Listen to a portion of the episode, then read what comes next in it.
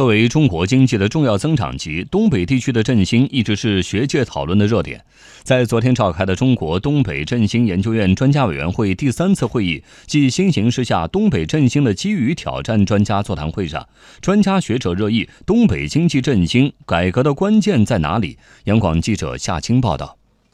近年来，中央出台了全面振兴东北地区的一系列重大决策部署，东北经济呈现稳中向好的态势。今年一季度，辽宁、吉林、黑龙江三省地区生产总值分别同比增长百分之六点一、百分之二点四、百分之五点三。其中，辽宁经济增速时隔四年多再次回到百分之六以上。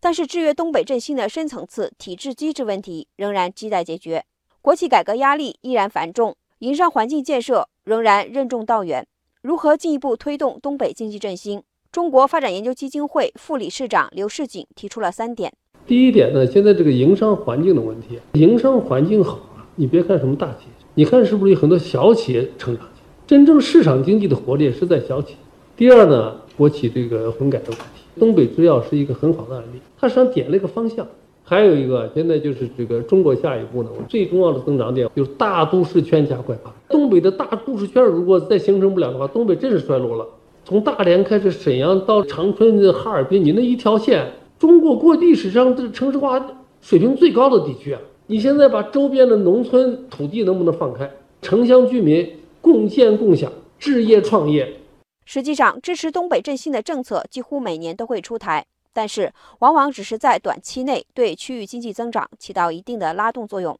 对此，华夏新供给经济学研究院首席经济学家贾康提出了自己的观点：东北这个战略规划还是不容忽视。在已有的这么多的研究基础之上，怎么动态优化升级，这是不可避免的。这不可能完全靠基层自己去试错解决这个整个产业布局里最主要增增长点的问题。振兴东北还有一个重要问题是产业结构。在新中国成立之初，东北地区工业化进程一度是全国最快的。东北的产业结构也最适应当时国家发展的需要，但是随着时间的推移，特别是最近十年，东北产业结构没能跟上经济转型的步伐，仍然主要集中在钢铁、有色金属、石油石化、传统装备制造等资源与重化工领域。国家发改委城市和小城镇发展中心主任史玉龙认为，要因地制宜调整产业结构。东北振兴未来产业发展，其实呢有很多很多的的方向，比如说。冰雪经济对于东北来说呢，应该是一个未来重要的发展方向，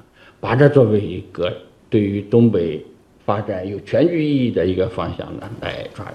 又比如说工业互联网、数字经济的问题，就是东北传统的这种装备制造、这种重工业的基础，它要改造升级，恐怕现在得搭数字经济的这一班车。